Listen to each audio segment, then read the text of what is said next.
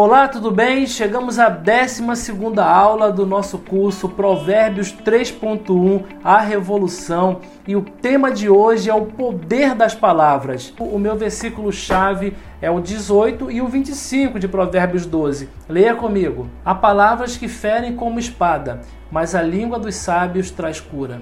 A ansiedade do coração deixa o homem abatido, mas uma boa palavra o anima. Muitos de vocês já ouviram essa frase: comunicação é tudo. Mas eu quero acrescentar algo aqui nessa frase que pode mudar totalmente o contexto dela. Uma boa comunicação é tudo. Nessa jornada rumo à sabedoria, estamos vivenciando coisas muito importantes.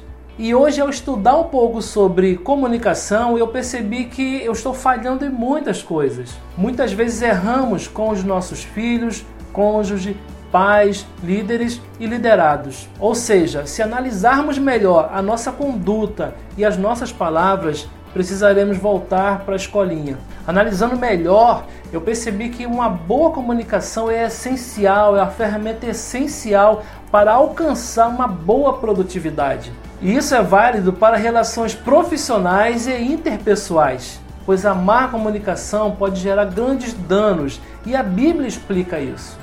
Em Tiago 3, 5 e 6 diz: Do mesmo modo, a língua é um pequeno órgão do corpo. No entanto, se vangloria das grandes realizações. Vede, um bosque imenso pode ser incendiado apenas por uma fagulha. Semelhante, a língua é fogo, é um mundo de iniquidade. A língua está localizada entre os órgãos do nosso corpo e pode contaminar a pessoa por inteiro e não somente põe completamente em chamas o curso da nossa existência, como acaba ela mesma incendiada pelo inferno. Uma comunicação eficiente está além de um vocabulário refinado. Você pode até pensar que uma boa comunicação ela está restrita somente a pessoas que têm muitos cursos e diplomas. Mas a boa comunicação ela está ligada diretamente à inteligência emocional e é o que a Bíblia chama de fruto do espírito. Acompanhe comigo Gálatas 5, 22 e 23. Mas o fruto do Espírito é amor, alegria, paz, paciência, amabilidade, bondade, fidelidade, mansidão e domínio próprio. Contra estas coisas não há lei. Imagine você produzindo tudo isso na sua comunicação. Imaginou? Se colocarmos em prática o que diz Gálatas 5, não andaremos por aí ofendendo pessoas. E se você quer ser bem compreendido, somente com inteligência emocional você terá uma comunicação eficaz. E essa comunicação está disponível para todos. E lembre-se que a boa comunicação é a chave para resolver conflitos. Faça o que é correto e certamente você será bem sucedido. Agora preste atenção: Durante essa explicação, talvez você pensou em alguém que, por algum motivo, você deu uma palavra que não deveria ter dado a essa pessoa. Mas não fique mal com isso. Eu tenho aqui a resposta para esse problema.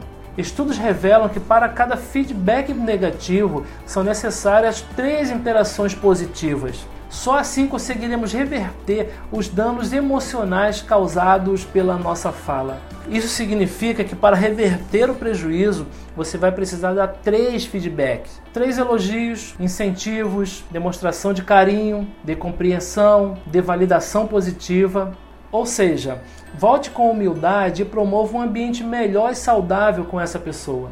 Lembre-se que você está indo rumo à sabedoria e com essa atitude, o seu relacionamento com essa pessoa com certeza irá ser muito melhor daqui para frente. Vamos ao exercício de hoje? Reflita nesses três pensamentos. Na última semana, usei alguma palavra ríspida para diminuir alguém? Usei palavras de incentivo para levantar a moral de alguém? Elogiei mais ou critiquei mais? E o nosso desafio de hoje é esse: procure alguém mais próximo a você e faça um elogio a essa pessoa, dê uma demonstração de afeto. Certamente essa pessoa irá se surpreender com a sua atitude. Leia comigo Provérbios 12, 14. Do fruto de sua boca o homem se beneficia, e o trabalho de suas mãos será recompensado. E por hoje ficamos por aqui.